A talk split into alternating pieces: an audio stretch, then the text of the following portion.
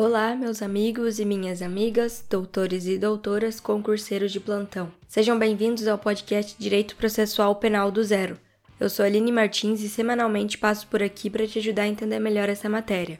Primeiramente, eu queria pedir para você seguir esse podcast ou clicar em assinar, porque isso ajuda muito o nosso crescimento aqui na plataforma. Além disso, se precisar tirar alguma dúvida comigo, é só me seguir no Instagram, aline.pmartins, ou no Instagram do nosso podcast, arroba processopenaldozero.podcast, porque é lá que eu sempre posto um resuminho das aulas, e agora, como é final de temporada, eu tô postando questões de revisão. Além disso, agora no Spotify nós temos a notificação, então clica no sininho para não perder as próximas aulas. Pessoal, eu gostaria de informar vocês que esse mês de dezembro é o último da nossa primeira temporada aqui no Direito Processual Penal do Zero. Então, para fechar o ano e a temporada de uma forma tranquila, leve e com a revisão de tudo aquilo que nós vínhamos estudando desde agosto, as próximas aulas serão apenas a resolução de questões bem curtinhas. Portanto, sem matérias novas até o mês que vem, quando começamos com tudo o ano de 2022 e a segunda temporada do podcast. A nossa primeira questão é sobre o conteúdo da ação penal privada. Ela é do ano de 2021, banca CESP,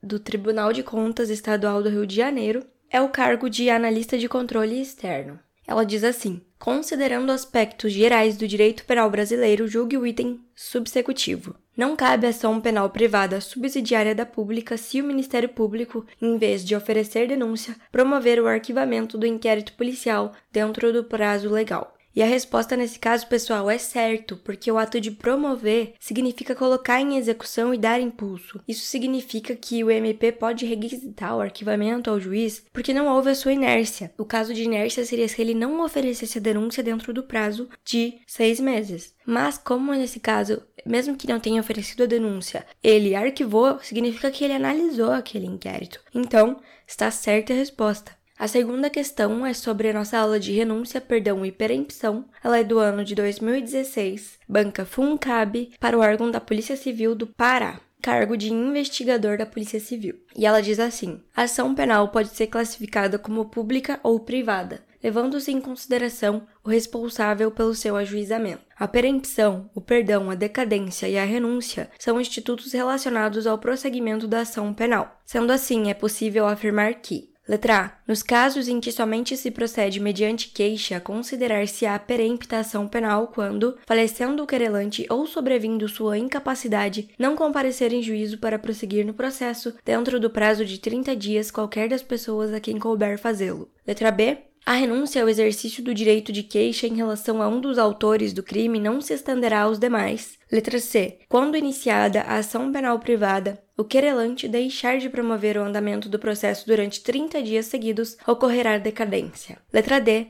Concedido o perdão pelo querelante, mediante declaração expressa nos autos, o juiz julgará extinta a punibilidade, independentemente da aceitação do perdão pelo querelado. E letra E o perdão concedido a um dos querelados aproveitará a todos, sem que produza, todavia, efeito em relação ao que o recusar. E a resposta nesse caso, pessoal, é a letra E. Eu vou estar tá explicando para vocês por que, que as demais alternativas estão erradas. A letra A está errada porque nos casos em que somente se procede mediante queixa, considerar-se-á perempta ação penal quando, falecendo o querelante ou sobrevindo sua incapacidade, não comparecer em juízo para prosseguir no processo dentro do prazo de 30 dias qualquer das pessoas a quem couber fazê-lo. E nesse caso, pessoal, não é 30 dias, é 60 dias. A letra B está errada porque ela diz assim: a renúncia ao exercício do direito de queixa em relação a um dos autores do crime não se estenderá aos demais. E tá errado por quê? A renúncia ao exercício do direito de queixa em relação a um dos autores se estende a todos os outros demais.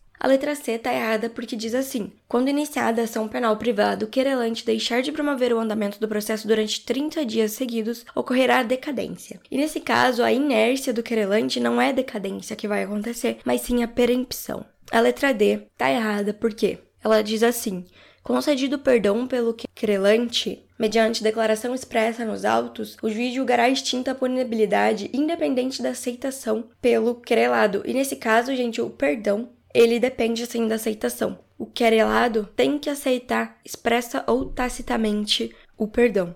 A terceira questão é sobre questões prejudiciais. Ela é do ano de 2021 para o Ministério Público Militar, cargo de promotor de justiça. E ela diz assim: Na temática das questões prejudiciais no processo penal, dentre as opções abaixo, assinale a opção correta. Letra A. As questões prejudiciais heterogêneas não admitem a suspensão do processo. Letra B. O juiz da ação deve também ser o juiz da execução, sejam as questões prejudiciais devolutivas ou não devolutivas. Letra C. As questões prejudiciais devolutivas absolutas devem obrigatoriamente ser apreciadas no juízo extrapenal. E letra D. Não cabe suscitar questão prejudicial após distribuição da apelação no juízo ad quem. A resposta certa nesse caso é a letra C, e eu vou explicar para vocês por que, que as outras estão erradas. A letra A está errada porque as questões prejudiciais heterogêneas, quando relativas ao estado civil das pessoas, obrigam a suspensão do processo. A letra B está errada porque o juiz da ação nas questões prejudiciais devolutivas absolutas não deve ser o mesmo juiz da exceção. Haja vista elas jamais poderem ser analisadas no juízo penal. E a letra D está errada porque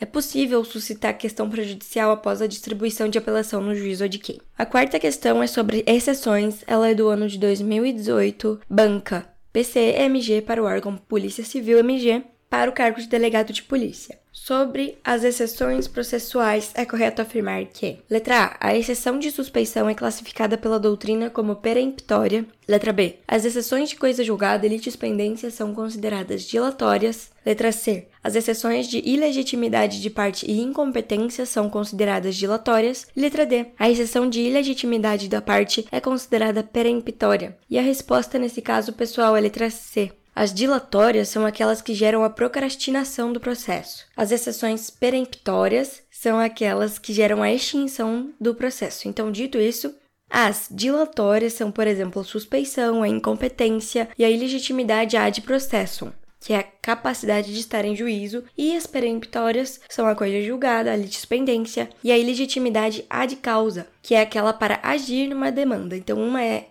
ad processum e a outra ad causam. Então, pessoal, essa foi a aula de hoje. Eu espero que você tenha gostado, que tenha sido útil ao aprendizado de vocês. Um abraço e até a semana que vem com mais questões.